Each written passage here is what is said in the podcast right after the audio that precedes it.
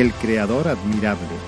Mensaje de la palabra de Dios por el pastor Israel Sanz en la Iglesia Evangélica Bautista de Córdoba, España, 5 de enero de 2020.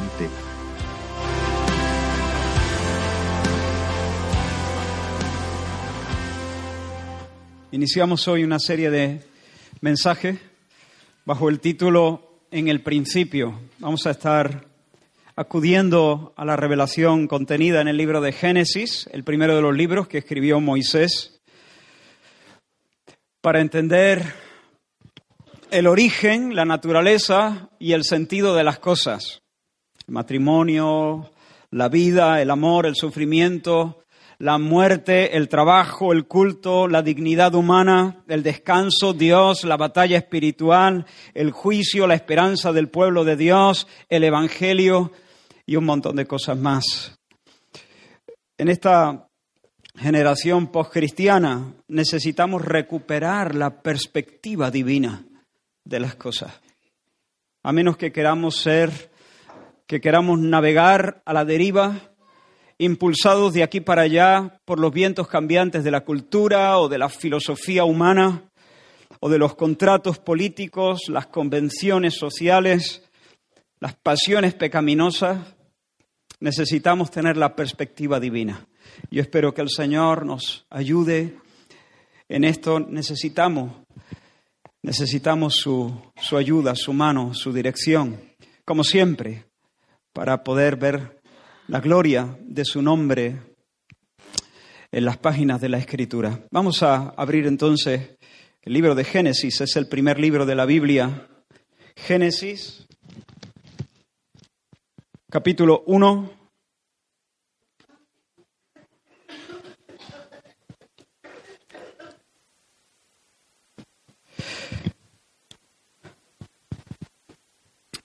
Y antes de leer, permitidme encomendarnos al Señor en este momento. Señor, gracias, gracias por tu palabra. Tu palabra es verdad. Santifícanos, Señor, en tu verdad. Santifícanos, Señor. Dios mío, haz tu obra. Ven sobre mi vida, Señor, para proclamar tu verdad como debo hacerlo. Lleno de celo, lleno de amor por ti, lleno de amor por tu pueblo, Señor. No quiero estar aquí como un orador, Señor, sino como un profeta tuyo, Señor, como un predicador de tu evangelio, de tu palabra, de tu verdad gloriosa, Señor. Ven sobre nuestras vidas, Señor, y abre nuestros oídos, seduce nuestro corazón, alúmbranos, Señor. Sálvanos, cúranos con tu verdad, Señor. Oh Dios, restauranos, Señor. Encamínanos, enséñanos, oh Dios, tu camino. Andaremos nosotros, Señor, en tu verdad. Reprende al devorador, reprende al enemigo sobre nuestras vidas. Señor, acalla nuestros corazones para oírte. En el nombre de Jesús. Amén. Génesis capítulo 1, versículo 1. Y dice la escritura, en el principio creó Dios los cielos y la tierra. ¿Lo leemos juntos de nuevo? En el principio creó Dios los cielos y la tierra. Ahí nos vamos a quedar por hoy. No siempre avanzaremos tan lentos, pero de momento nos vamos a quedar aquí. No sé cuántos han conocido a Carl Sagan. Fue un, murió, si no recuerdo mal, en 1996. Fue un astrónomo, astrofísico, cosmólogo, escritor y divulgador científico estadounidense que, más allá de la academia científica, saltó, se hizo famoso mundialmente por un, por un programa, por una serie televisiva de la cual era coautor y además él era el narrador también. La serie se llamaba Cosmos. Seguro que algunos eh, se estrenó en 1980, hace 40 años, así que los más jóvenes, como no lo hayas visto en internet, pero muchos de vosotros seguramente habréis visto algunos capítulos. Cosmos, un viaje personal. Así se llamaba la serie. Y en cada episodio de la serie se repetía una frase que, que se decía como una especie de dogma indiscutible. La frase era esta, el cosmos es todo lo que es, todo lo que fue y todo lo que alguna vez será. El cosmos es todo lo que es, todo lo que fue y todo lo que alguna vez será. Así que Sagan asumió que todas las cosas en el universo tienen una causa y una explicación natural. No existe para él ninguna cosa que sea mayor que el universo mismo. No existe, por supuesto, un Dios personal. Si acaso hay alguna divinidad por ahí, es la divinidad misma del universo con sus leyes naturales.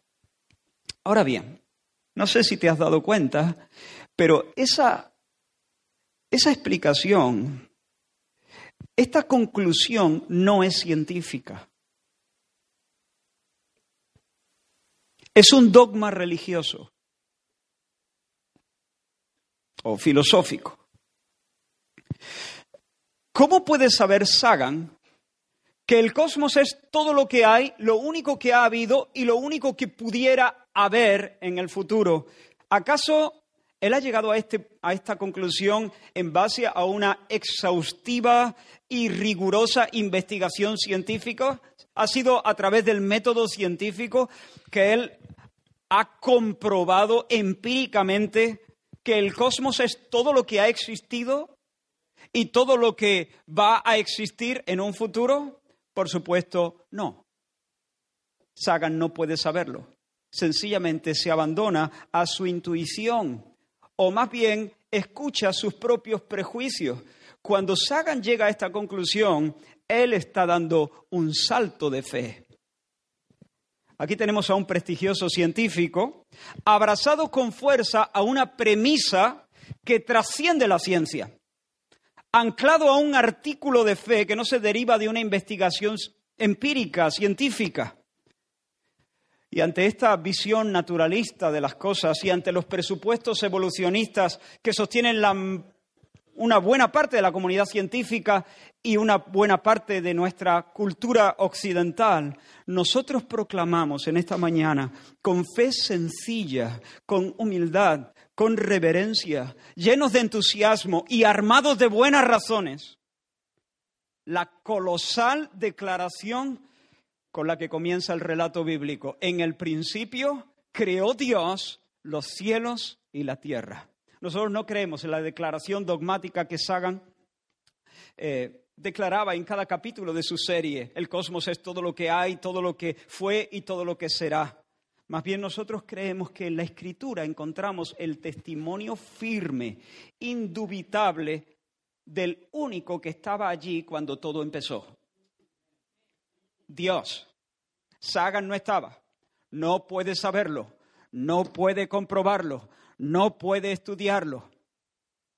Lo suyo es una declaración de fe y nosotros, lo nuestro también. Lo nuestro es una declaración de fe también, no lo negamos. Nosotros no llegamos a esta declaración en base a la ciencia. Tampoco nosotros seguimos el camino del experimento y el método científico. Lo nuestro también es una declaración de fe. Pero mientras Sagan se abandona sus intuiciones o sus prejuicios o sus filosofías, nosotros creemos con fe firme que en Génesis 1.1 tenemos el testimonio del que estaba allí. El testimonio de Dios. Nosotros creemos entonces que Él es la causa primera del universo.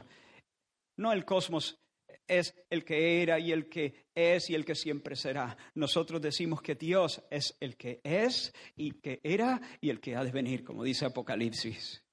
En el principio Dios creó el cosmos. Como dice el escritor de Hebreos, nosotros llegamos ahí por la fe. Por la fe, dice Hebreos capítulo 11, versículo 3, por la fe entendemos haber sido constituido el universo por la palabra de Dios. Entendemos que el universo fue constituido por la palabra de Dios y eso lo asumimos por la fe. De modo que lo que no se ve que lo que se ve, perdón, fue hecho de lo que no se veía. Dios con su palabra llamó al cosmos a la existencia, lo creó de la nada, sin materia prima alguna, sin contar con ninguna baba primigenia para darle forma. El Salmo 33 dice, por la palabra de Jehová fueron hechos los cielos y la tierra. y todo el ejército de ellos por el aliento de su boca, porque Él dijo y fue hecho. Él mandó y existió. Y esa es nuestra posición cristiana. Esa es nuestra convicción innegociable. No creer en esto sencillamente es no ser cristiano. Ahora bien, decir que esta es una convicción de tipo religioso o una convicción de fe no significa admitir que sea una mera especulación irracional. Creer en el Dios de la Biblia no es infantil, no es absurdo, no responde a un pensamiento mágico. Creer en el Dios de la Biblia es lo más sensato. De hecho, afirmo sin temor a equivocarme que no es posible descartar al Dios de la Biblia sin contravenir la razón. Si descarto el Dios de la Biblia, me embrutezco. Abandono la senda de la razón. Necesito sacarme los ojos para descartar al Dios de la Biblia. A comienzos del verano prediqué un mensaje basado en el capítulo 1 del libro de Romanos. No sé cuántos lo recuerdan, espero que algunos. En él os invitaba a imaginar la siguiente escena. Os dije, imagínate que tras sobrevivir varios días en alta mar como un náufrago, las corrientes te arrastran hasta una isla desierta. Y con las fuerzas que te restan, recorres el lugar y lo inspeccionas, caminas de arriba abajo, ves que hay valles y montañas y ríos que descienden de las montañas, árboles por todos lados, lagartos, insectos, miles de plantas exóticas. ¿Qué es lo primero que vendría a tu mente si de repente, después de algunos días allí, avistas a la distancia una pequeña cabaña? Una pequeña cabaña de madera con su techo a dos aguas, su chimenea, su puerta, su ventana. ¿Qué es lo primero que vendría a tu mente? Aquí hay alguien, alguien ha pisado esta isla antes que yo. O hay alguien o ha habido alguien antes que yo. No soy el primero. Solo un necio pensaría que esa estructura, con sus paredes, sus ventanas, su puerta y su techo a dos aguas, es una formación fortuita, producto del azar. Por una intuición muy simple, muy sencilla, muy directa, sabríamos que tras la construcción está quién? El constructor. Las maderas no se ordenan así por casualidad. Las maderas no se ordenan así empujadas por los vientos. La suerte no explica lo que, lo que tenemos delante de la nariz. Hay diseño, es decir, hay intención, hay propósito y además hay orden. Las tablas se acomodan de acuerdo a patrones lógicos. Así que definitivamente nuestra sabemos en el fondo de nosotros, digamos lo que digamos, lo sabemos, la tierra esa no es virgen. Alguien ha pisado primero que nosotros el lugar. Y aunque no hayamos visto al constructor de la casita, sabemos que existe. Y no solo sabemos que existe, podemos saber ciertas cosas verdaderas acerca de él. No lo hemos visto, pero podemos inferir que tiene inteligencia. Es inteligente. ¿Por qué? Porque la orientación de la cabaña, la inclinación del techo, el tamaño de la puerta, la altura de las ventanas, nos damos cuenta que nada es casual. Todo está hecho con sentido, responde a un propósito. Cada elemento está diseñado para cumplir una función determinada. Hay una mente pensante detrás del diseño y detrás del trabajo, ¿sí o no? No hay que ser Einstein para, para concluir estas cosas. Un niño pequeño puede intuirlas fácilmente.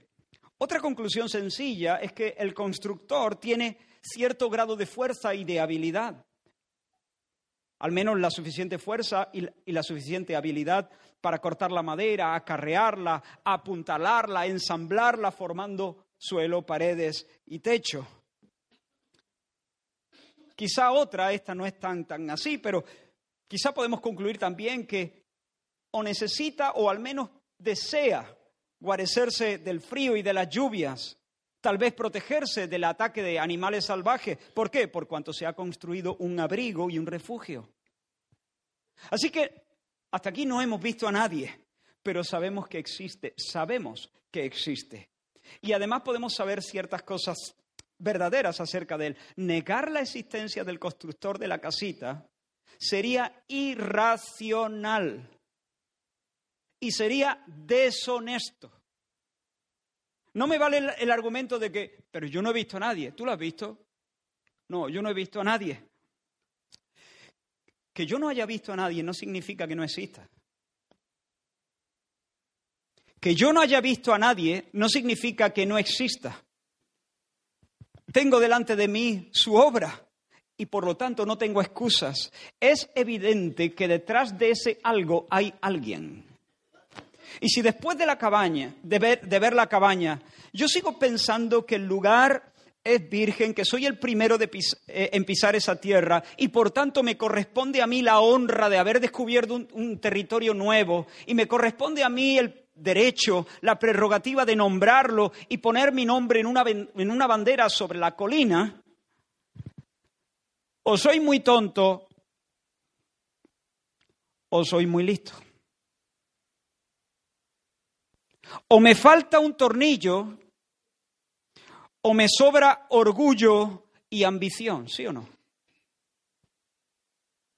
Pues bien, esa es una perfecta descripción de nuestra raza, de la humanidad.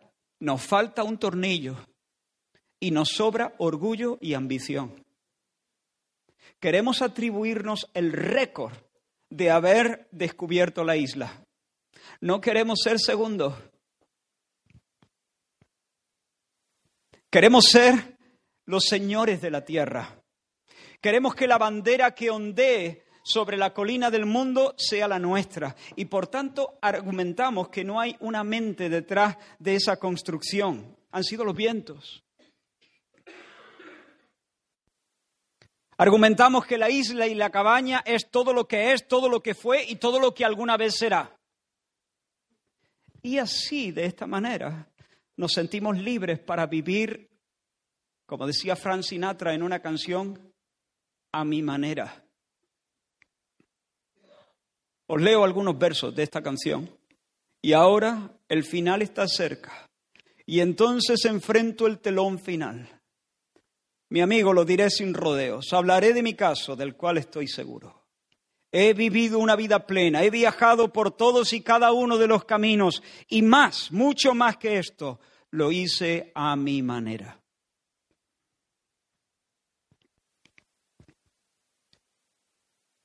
Eso es lo que queremos vivir a nuestra manera, como bien nos parece.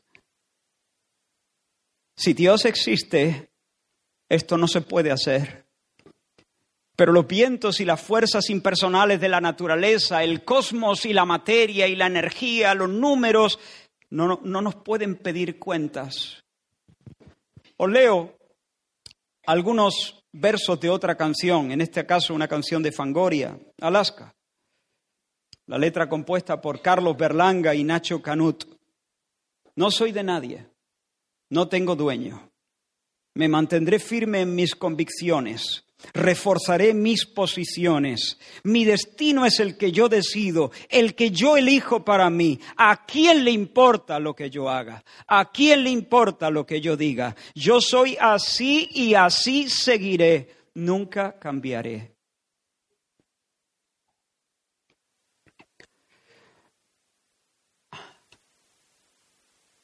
Ese es el motivo detrás de la locura irracional de decir que detrás de la cabaña no hay constructor, que la cabaña y la isla es lo único que ha habido, lo único que hay y lo único que habrá. Negamos que haya un Dios sobre nosotros que tenga derecho para nombrar las cosas y definirlas y demandar nuestra lealtad. Negamos que haya un yo soy más grande que nuestro yo soy. Y decimos, yo no soy de nadie, soy de mí mismo, no tengo dueño, como dice Alaska en esa canción. Esa, hermanos, en la esencia del pecado y en la esencia de la necedad. Dice el necio en su corazón, no hay Dios. Hermano, la verdad de la realidad de Dios está al alcance de todos. La verdad de la realidad de Dios es evidente, nos dice Pablo. Y nos dice David, por ejemplo, el salmista Dice, los cielos cuentan la gloria de Dios y el firmamento anuncia la obra de sus manos. Un día emite palabra a otro día y una noche a otra noche declara sabiduría. Día tras día, noche tras noche, hay un pregón claro, evidente, que la naturaleza está levantando constantemente delante de nuestra conciencia y de nuestra razón. Dios es, Dios existe, los cielos cuentan la gloria de Dios. Hermano, los soles y los planetas con sus lunas nos gritan todo el tiempo, Dios es Dios. Y si hay materia, porque la hay, hay materia y hay energía y hay pensamiento y hay conciencia, cada una de estas cosas proclama la existencia de un creador. Las notas musicales, las plumas del pavo real, los misterios del lenguaje, la formación de las proteínas, el fascinante diseño de las telas de araña o de los copos de nieve, la maravilla del ojo humano, el ajuste fino de los parámetros químicos que hacen posible la vida en nuestro planeta, la personalidad, el razonamiento, la conciencia, todo eso nos habla de Dios, de su eterno poder, de su sabiduría bondadosa, de, su trascendencia, de su superioridad, de su supremacía. Pablo dice en Romanos 1 que sus atributos invisibles se hacen claramente patentes, se hacen claramente visibles por medio de las cosas hechas. Vale, no le hemos visto. ¿Y qué?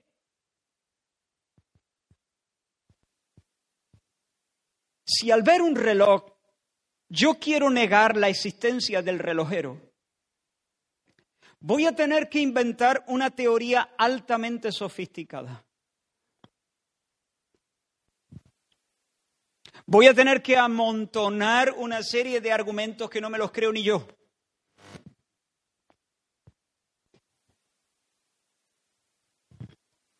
Para sofocar la verdad lógica la que salta a la vista, la verdad de cajón, yo voy a tener que inventarme toda una filosofía para intentar, intentar enterrar el conocimiento que brota de manera espontánea y natural de mi mente.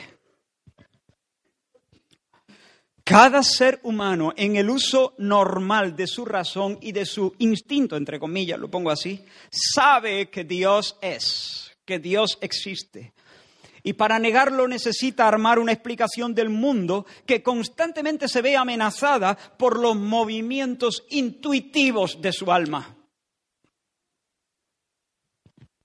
Dios es, lo sabemos, en el fondo. Y decir lo contrario es sacarse los ojos y embrutecerse, como he dicho antes. Pero porque Dios no nos gusta, porque codiciamos su corona, porque queremos ser los señores de la tierra. Entonces nos esforzamos por obstruir la verdad, torcer la verdad, ridiculizar la verdad, silenciarla, enterrarla. Nos las ingeniamos para terminar diciendo que el cosmos es todo lo que hay, todo lo que hubo y todo lo que habrá. Sin embargo, hermanos, nosotros aquí, hoy, el pueblo de Dios, nos bajamos del podio imaginario en el que nos hemos colocado como raza humana y desde un tranquilo segundo lugar declaramos en el principio creó Dios los cielos y la tierra. Confesamos con placer que antes del tiempo y del espacio era el verbo y el verbo era con Dios y el verbo era Dios Todas las cosas por Él fueron hechas y sin Él nada de lo que ha sido hecho fue hecho. En Él estaba la vida. Y como criaturas hechas a su imagen y semejanza, hemos sido diseñados para conocerle y para adorarle y esa es nuestra gloria. Hermanos, el cosmos con toda su anchura insondable, con toda la, innumerable cantidad de maravillas y de misterios que contiene, no tiene la capacidad de saciar el hambre de eternidad que hay en nuestras almas. Si el universo es todo lo que existe, estamos tan solos como estaba Adán entre los animales. En Adán, nuestro padre, había algo que no encontraba correspondencia con el gusano, ni con la vaca, ni con el burro, ni con el mono. Él podía disfrutar, asombrarse incluso de la fuerza del caballo. Él podría estasiarse ante la elegancia del vuelo del águila sobre las cumbres, pero no podía conversar con ellos, ni trabarse en una amistad. No podía tener comunión ni compañerismo, no podía abrir su corazón, no había diálogo con ellos, porque en Adán había algo que no se correspondía con los animales brutos. Y de la misma manera, si nosotros concluimos que hay reloj pero no relojero, que hay cabaña pero no constructor, nos condenamos a la soledad, nos condenamos a la insatisfacción, porque hay un algo en nosotros, en nuestro espíritu, que no encuentra correspondencia en el cosmos. Sí, es verdad que a nivel horizontal tenemos comunión con otras personas semejantes a nosotros, pero todavía sigue habiendo un algo en cada uno de nuestros corazones, en nuestro espíritu, en nuestro ser interior, que no encuentra correspondencia con nada que se encuentre en el cosmos. Si el cosmos es todo lo que hay, y todo lo que hubo y todo lo que habrá nos condenamos a la insatisfacción más absoluta, a la soledad más profunda. Esta es la esencia de la soledad. La gloria de las estrellas y de los abismos marinos es increíble, pero no nos satisface. Nuestra alma conoce una sed que no es satisfecha por nada que haya en este universo los placeres de la comida, la amistad entre, eh, entre compañeros, la familia, las bondades del sexo en, en el marco santo del matrimonio. Son cosas preciosas cada una de ellas, pero no nos sacian. Nunca fueron diseñadas para saciar el, el vacío que hay en nuestra alma. Y todo culto falso es un intento de satisfacer esa sed interior. La adoración de los astros de los sumerios en épocas pasadas, o la adoración de algunos deportistas en el día presente, o de los santos y las vírgenes, o del dinero, la moda, la raza, la nación, la fama, la salud, no es sino la desesperada búsqueda de llenar un vacío que persiste.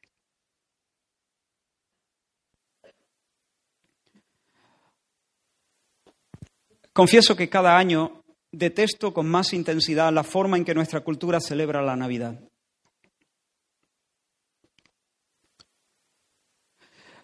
La fiesta se ha convertido en un batiburrillo de luces, musiquita y cancioncita de una paz cursi. Atracones de comidas, compras frenéticas, carreras. Sentí hace unos días tristeza al ver a miles de personas expectantes para ver el juego de luces en la calle Cruz Conde. ¿Se llama así? O le han cambiado el nombre, ¿no? Cruz Conde. Las cabezas, miles, ¿eh? Las cabezas miraban hacia arriba, donde las luces bailaban al ritmo de un villancico. Dios no estaba allí. Cristo era ignorado. Somos una generación que ha decidido que no hay nada más grande que el universo. Nada más allá de la materia. Incluso muchos que se confiesan cristianos. El credo les sirve dos horas el domingo, pero luego el resto de la semana viven como si el universo es todo lo que existiera. La materia es fuese lo único que existiera. Pero nosotros somos criaturas y como criaturas somos dependientes.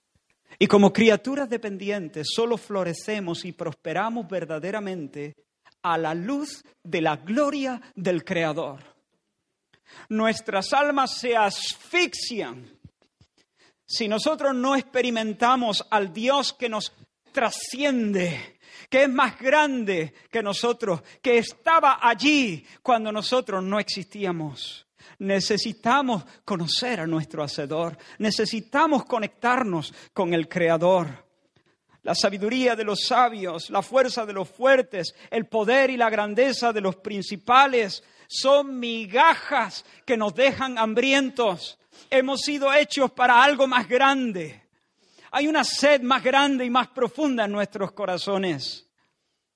Y dejadme que en los minutos que restan declare algunas verdades acerca de nuestro Hacedor que se desprenden de nuestro texto. En el principio creó Dios los cielos y la tierra. Si Él es el creador, si Él creó, entonces siempre fue, ¿sí o no? No fue hecho, no fue causado, nunca comenzó a ser. Mira, está bien si tú disfrutas si tú disfrutas del regate, del regate de Messi, de su cole, de el pavo y de Nochebuena, del beso de tu esposa, de la caricia de tu niño, de la cercanía y el calor del seno familiar, de los paisajes, el gran cañón, el océano, Está bien todo eso, disfrútalo más si puedes. Dios lo ha hecho para que lo disfrutes. Pero todo eso te va a dejar sediento. Yo espero ponerte algo de la gloria de Dios. Quiero invitarte a contemplar un paisaje más alto y que mientras lo hacemos, nuestras almas sean calibradas y curadas y sanadas de la soledad, de la soledad de la soledad que duele. Él siempre fue, no fue hecho, no fue causado, nunca comenzó a ser. Dios es el increado. Su existencia no es un don que Él recibió. Por tanto, Él no depende de nada ni de nadie. Él es el autoexistente. Asómate a ese paisaje. El, el Señor dijo, el Padre tiene vida en sí mismo. Él tiene una relación voluntaria con lo creado, pero no tiene una relación necesaria con lo creado, porque Él no necesita nada fuera de sí mismo. Sin la creación, Él seguiría siendo sin variación lo que Él es hoy y lo que siempre ha sido, el gran yo soy. Dios es independiente, sostiene todas las cosas, pero Él no se apoya en ninguna. Su felicidad, su existencia, su deidad, su plenitud, su gloria, su grandeza no dependen de ninguna cosa fuera de Él. Hay algo muy interesante en este, interesante y extraño en nuestro texto. En el principio creó, el verbo bará en, en hebreo, creó Dios. El verbo bará, creó, está conjugado en tercera persona singular. En principio le correspondería un sujeto en singular, pero no es así. Elohim, Dios, que se traduce en Reina Valera como Dios, es una palabra plural. Dioses. Pero no dice crearon los dioses, porque no hay, solo hay, solo hay un Dios. Y sin embargo la palabra es dioses. Un sujeto plural, un verbo en singular. ¿Qué es esto? Es verdad que no podemos sostener la doctrina de la Trinidad solamente apoyada sobre este texto, pero es una enorme pista en el primer versículo de la Escritura acerca de la complejidad del ser de Dios y la pluralidad de personas en el ser de Dios. Un poco más adelante Dios va a decir, hagamos, hagamos al hombre, hagamos. de nuevo en plural. Y a partir de ahí se va desplegando la gran doctrina de lo, más glorioso, lo más alto, lo más sublime que Dios ha querido hablar, revelar acerca de su propio ser. Dios es una feliz comunidad de personas, un solo Dios, pero trino. Bendito sea su nombre. Así que la creación del cosmos, hermanos, no fue una maniobra de, de, un Dios aburrido, un Dios cansado de estar solo, un Dios necesitado de alguien más para conocer nuevas cotas de felicidad. Porque en palabras de Donald Carson, milagrosa y extrañamente, Dios también es otro y no necesita el universo.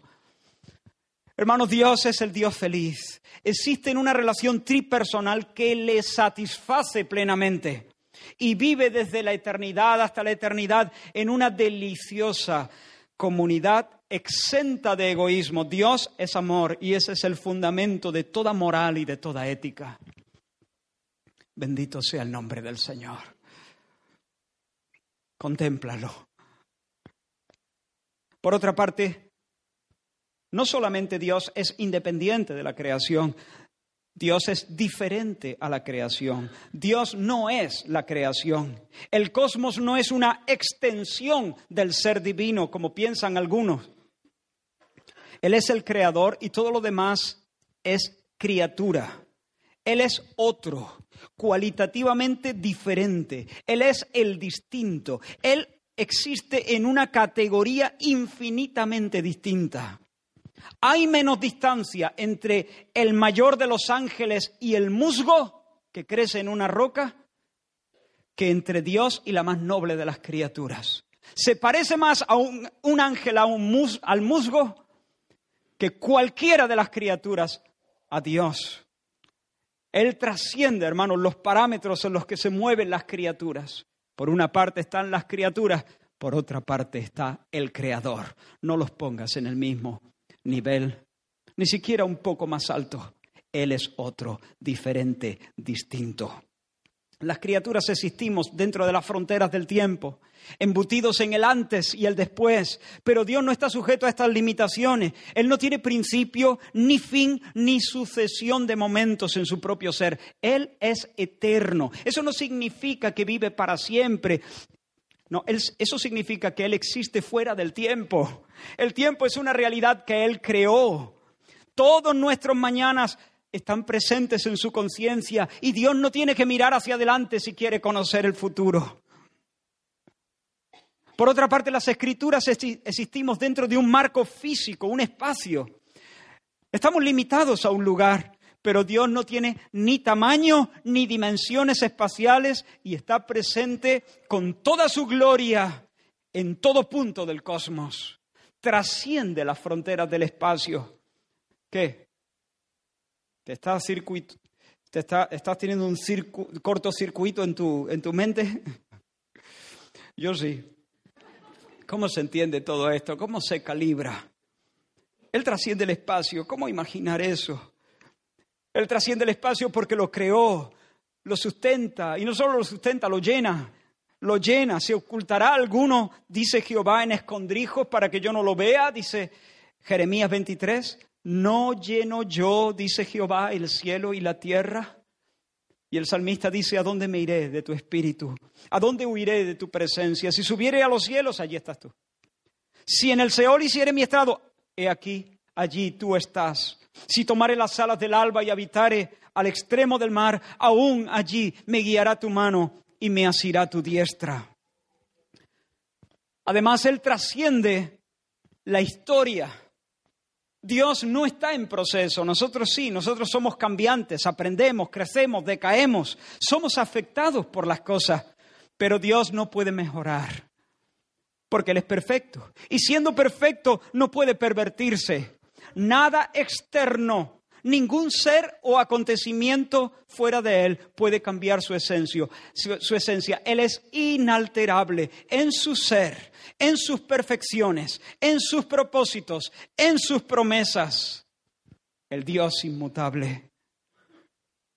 Génesis 1.1 también refuta el politeísmo. Nuestro Dios no es uno más en una legión de dioses. Él es el único Dios verdadero. En una alabanza de David que se registra en el primer libro de las Crónicas, en el capítulo 16, él dice, porque grande es el Señor y digno de suprema alabanza y de ser temido sobre, temido sobre todos los dioses, porque todos los dioses de los pueblos son ídolos, mas el Señor hizo los cielos. Génesis 1, 1. Reclama para Dios el hecho de ser el único, el único. Jeremías en el capítulo 10 dice, enseñanza de vanidades es el leño. Traerán plata batida de Tarsis y oro de Ufaz, obra del artífice y de manos del fundidor, Está hablando de cómo los, los artesanos eh, eh, fabrican un ídolo y dice, los vestirán de azul y de púrpura, obra de peritos es todo. Mas el Señor es el Dios verdadero. Y acto seguido dice, los dioses que no hicieron los cielos ni la tierra, desaparezcan de la tierra y de debajo de los cielos. Bel, Marduk, Horus, Mitra, Cibeles, Apis, Anubis, Shiva, Krishna, dioses falsos, inventos del hombre. María Inmaculada, auxiliadora de los cristianos, inventos del hombre, falsos deidades, aunque sé que en principio no se presentan como deidades, en este caso María, pero en realidad en la práctica reciben adoración, reciben las, las oraciones y funcionan como supuestos mediadores entre Dios y los hombres. Desaparezcan de la tierra y de debajo de los cielos. No estaban, no estaban allí cuando Dios alumbró con su palabra los cielos, que desaparezcan. Él es el Dios omnipotente.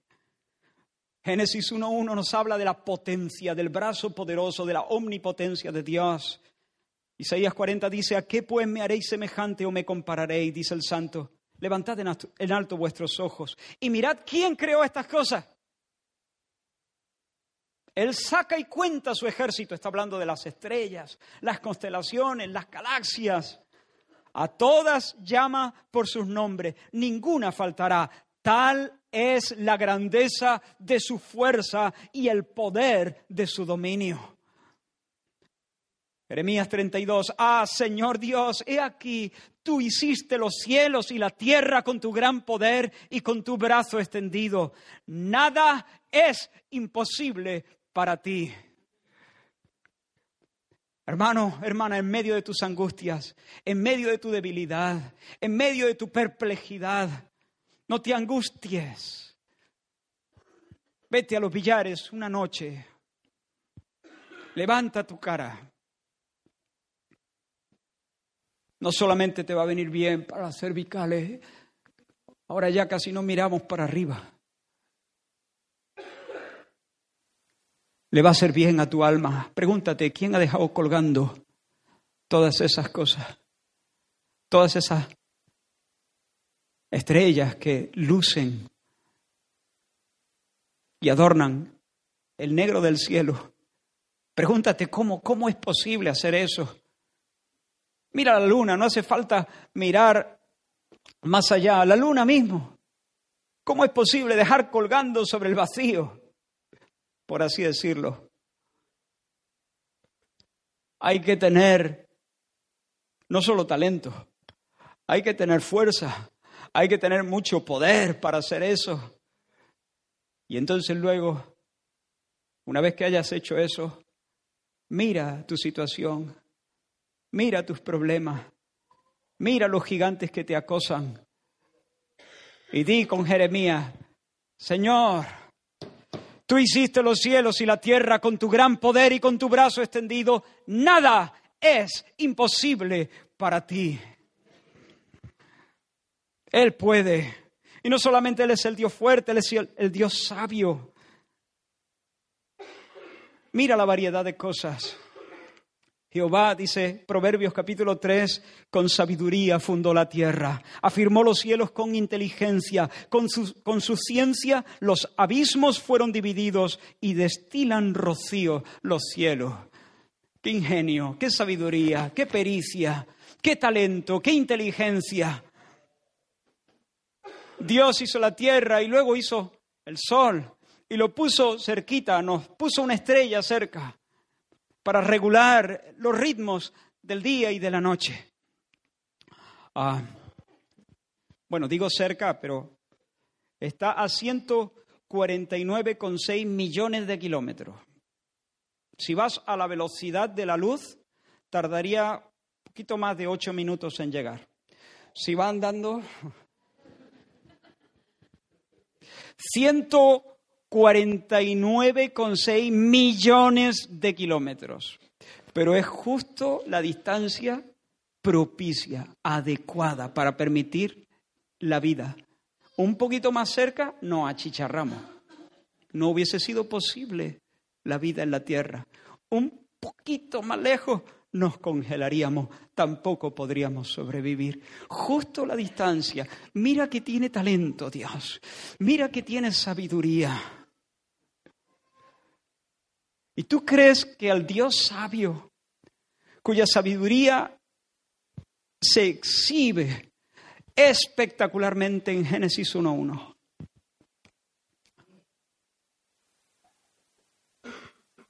no tiene control de las circunstancias providenciales en las cuales te encuentras.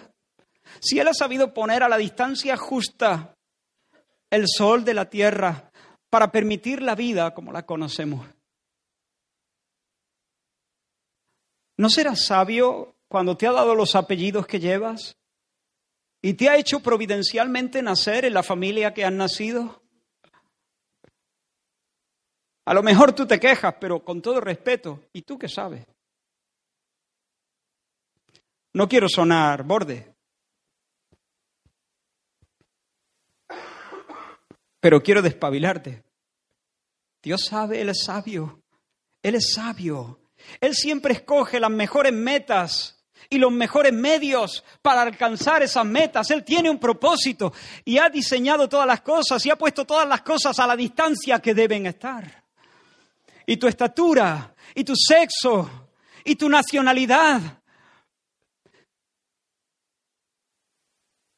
Él es sabio, confía en su sabiduría.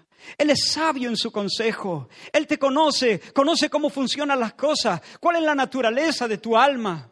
¿Cuál es la naturaleza de todas las cosas que Él te ha dado como dones? Él, sabe cómo funcionan. Él sabe lo que te conviene, lo que te hace bien, lo que te destroza, lo que te aniquila. Lo que puede ser dulce en tu boca, pero te va a envenenar el corazón. Lo que puede ser un poco amargo en el momento, pero va a traer vitalidad y fuerza a tu alma. Él sabe, confía en Él. Él es el Dios sabio. Hay que tener mucha sabiduría para hacer los cielos y la tierra. Y Dios hizo los cielos y la tierra con su sabiduría, con su inteligencia y con su ciencia. Bendito sea su nombre. Y Él es bueno. Salmo 104, cuán innumerables son tus obras, oh Jehová. Y un poco más adelante, la tierra está llena de tus beneficios. La tierra está llena de tus beneficios. Hay una naranja en el valle del Guadalquivir, hermano, a la altura de Palma del Río. Oh,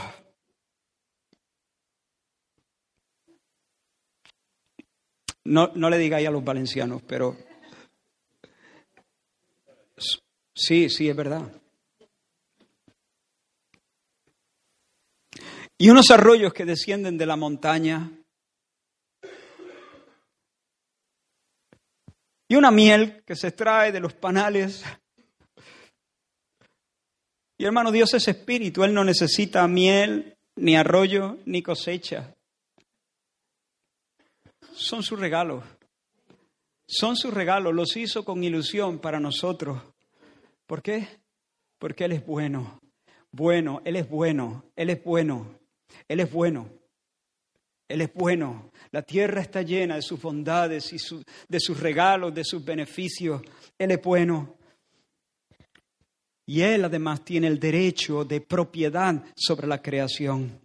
El Salmo 24 dice, de Jehová es la tierra y su plenitud, el mundo y los que en él habitan. ¿Y eso? ¿Por qué? Porque Él la fundó sobre los mares y la afirmó sobre los ríos. ¿Ahora qué? La tierra es del Señor porque Él la hizo. ¿Por qué? Porque Él la fundó. Él la creó ex nihilo, de la nada.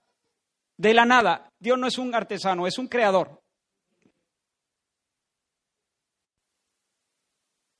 De la nada. Sin materia prima. Él la creó, la fundó, la estableció. Le dio un diseño, le dio un propósito. La nombró. Es suya. La lógica es aplastante, ¿no? Del Señor es la tierra y su plenitud, del mundo y los que en él habitan. Todo, todo lo que ves. Mira así, aunque sea el cogote del que está delante. Lleva copyright. Marca registrada. Tiene dueño.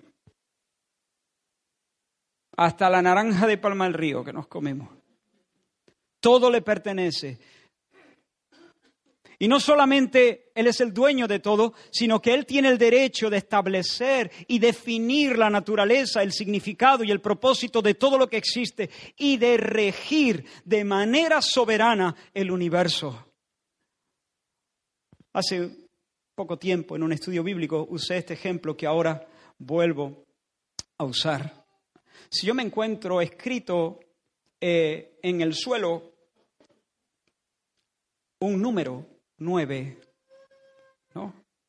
O, mejor, lo voy a poner así. Yo me encuentro a dos tipos discutiendo en medio de la calle. Uno está a un lado de un número escrito en el suelo y el otro está a otro lado del número. Este dice es un 6. El otro dice, no, es un 9. Aquel insiste, no, e, es un 6. Está claro, es un 6. Y el otro dice, de ninguna manera, es un 9. ¿Quién lleva razón? ¿Ah? ¿Los dos?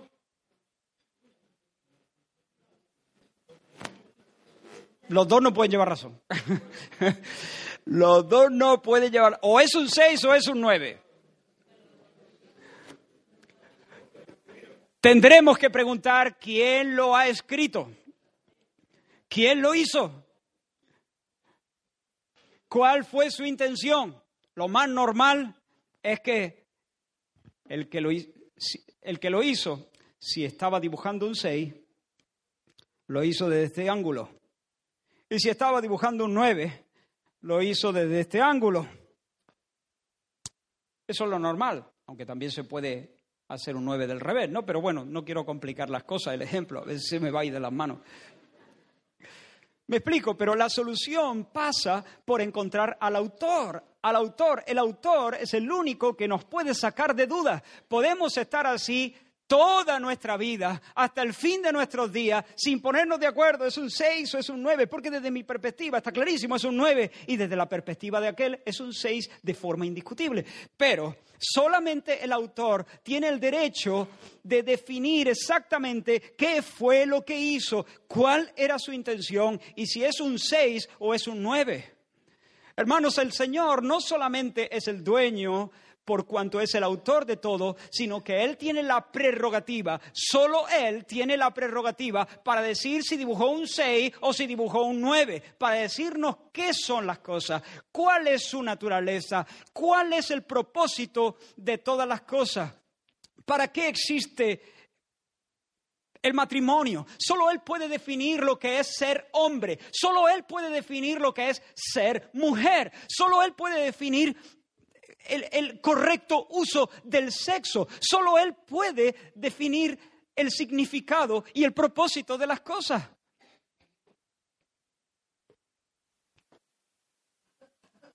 Así que hermanos, estamos terminando. Él es, Él existe, Él es. Y Él es independiente. Y Él es el distinto, el trascendente, el otro. Y Él es el único Dios verdadero. Desaparezcan los demás de la tierra y de debajo de los cielos. Y Él es el Dios omnipotente y sabio y bueno y supremo. El único que tiene derecho de propiedad sobre el mundo. Derechos de autor. Por lo tanto, hermanos, como dice Isaías capítulo 2, versículo 22, dejaos del hombre, dejaos del hombre, dejaos del hombre cuyo aliento está en su nariz, porque ¿de qué es el estimado? No confíes en el hombre. Los más poderosos ni siquiera tienen fuerza para sostener su propia vida. ¿Has visto a Soros? Soros, el magnate, se dice que tiene mucho poder. Tal vez humanamente hablando lo tenga. George Soros. Bueno, no te pierdes gran cosa. No quiero menospreciarlo. El Señor se apiade de su alma. Pero recientemente lo vi en una fotografía o en un vídeo, no recuerdo. Está desgastado y decrépito. No puede durar mucho. Y todo su poder y todas sus contrataciones y todas sus maniobras y toda su influencia y todos sus contactos y todo su currículum y todas sus proezas y todo su renombre no sirven para prolongar su vida un solo segundo. Dejaos del hombre. No confiéis en los príncipes. Dejaos del hombre. No seamos deslumbrados por sus proezas. Reserva, hermano, hermana, reserva tu aplauso más entusiasta para Dios. Sí, nosotros, hechos a imagen de Dios, hacemos cosas loables. Podemos hacer como artesanos cosas bonitas, preciosas llamativas.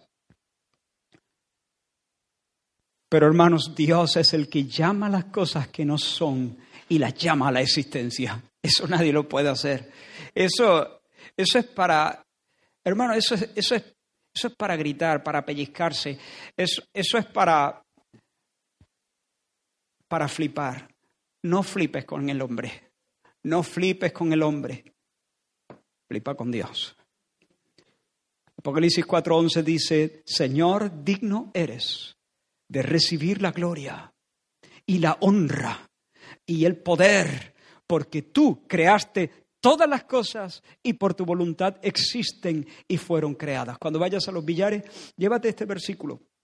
Señor, digno eres de recibir la gloria y la honra y el poder, porque tú creaste todas las cosas y por tu voluntad existen y fueron creadas. Y allí, a la luz de la luna o de las estrellas, solito eh, o con tu familia, Hártate de aplaudir, digno eres, Señor, a ti la gloria, a ti el aplauso, Señor, y la honra y el poder. Señor, me olvido del hombre que es pequeño y dependiente, me olvido de la criatura y levanto mi ovación ante ti, el creador de todas las cosas. Dejaos del hombre, no te intimides delante de sus amenazas, no te intimides delante de las amenazas del hombre. Temed a Dios y dadle gloria, Apocalipsis 14, porque la hora de su juicio ha llegado y adorad a aquel que hizo el cielo y la tierra, el mar y la fuente de las aguas. ¿Ves cómo los autores eh, del Nuevo Testamento alaban y exaltan a Dios creador? Temed a Dios y dadle gloria, porque la hora de su juicio ha llegado, y adorad a aquel que hizo el cielo y la tierra, el mar y las fuentes de las aguas. Hermano, hermana, busca la paz con todos. En lo que a ti respecta, busca la paz con tus semejantes, pero sobre todo asegúrate de estar en paz con tu Creador. No busques la aprobación de los hombres. Lo digo de nuevo, dejaos del hombre Busca servir y amar a los hombres, pero no busques la aprobación de los hombres, no busques la aprobación del príncipe. El príncipe es el chico de los recaos. Busca la gloria de Dios, no busques la gloria de los hombres. Gloria de los hombres no recibo, dijo Jesús. No estoy buscando los piropos, ni la alabanza, ni las palmaditas de nadie. Que nuestra gloria sea recibir la aprobación que Dios nos da, nos regala gratuitamente por su gracia en Cristo Jesús. Venid, adoremos y postrémonos, arrodillémonos delante de Jehová nuestro Hacedor.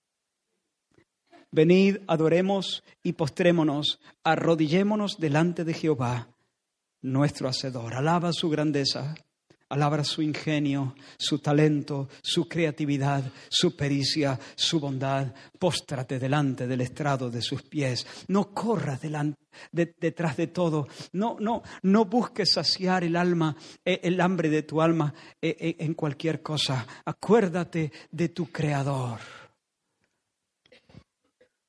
Acuérdate de tu Creador. Los jóvenes, en los días de tu juventud, antes de que te arrugues y, te crujan las rodillas.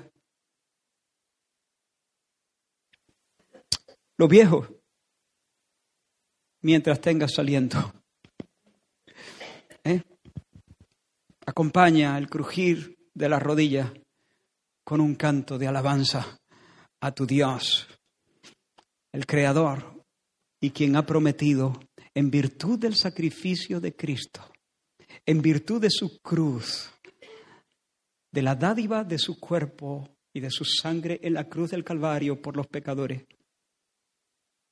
ha prometido recrear todas las cosas, hacer todas las cosas de nuevo, hacer una nueva tierra y unos nuevos cielos en los cuales mora la justicia. Derriba los ídolos. Arrepiéntete si has venido aquí adorando a otros ídolos, admirando o dependiendo o mendigando la aprobación de los hombres. Arrepiéntete. Arrepiéntete y póstrate delante del Creador y levanta tu corazón en reverencia y reconoce su derecho a gobernarte su derecho a ordenar tu vida, su, su derecho a definir todas las cosas, todas las cosas. Su derecho a decirte cómo debes conducirte en el noviazgo, su derecho a, decirte cómo debes ser un hombre o una mujer, su derecho a gobernar eh, y decirte cómo manejar el dinero, su derecho a decirte cómo debes hablar, cómo debes pensar acerca del prójimo, su derecho a tener tu alabanza y tu adoración. Vamos a orar. Aleluya. Gracias, Señor. Señor, con humildad, con sencillez, Señor, sin menospreciar a nadie y con gratitud a ti, proclamamos que tú eres nuestro creador y el creador de todas las cosas. En este momento levantamos nuestro corazón a ti y te adoramos, Señor. Somos tuyos porque tú nos hiciste y no nosotros, a nosotros mismos. Queremos, Señor, asombrarnos de, de tus perfecciones, de tu fuerza, de tu sabiduría, de tu independencia, de tu deidad, de tu eterno poder. Gracias, Señor. Gracias, Señor. Gracias, Señor. Fija tus ojos en Cristo, tan lleno de gracia y amor. Y lo tengo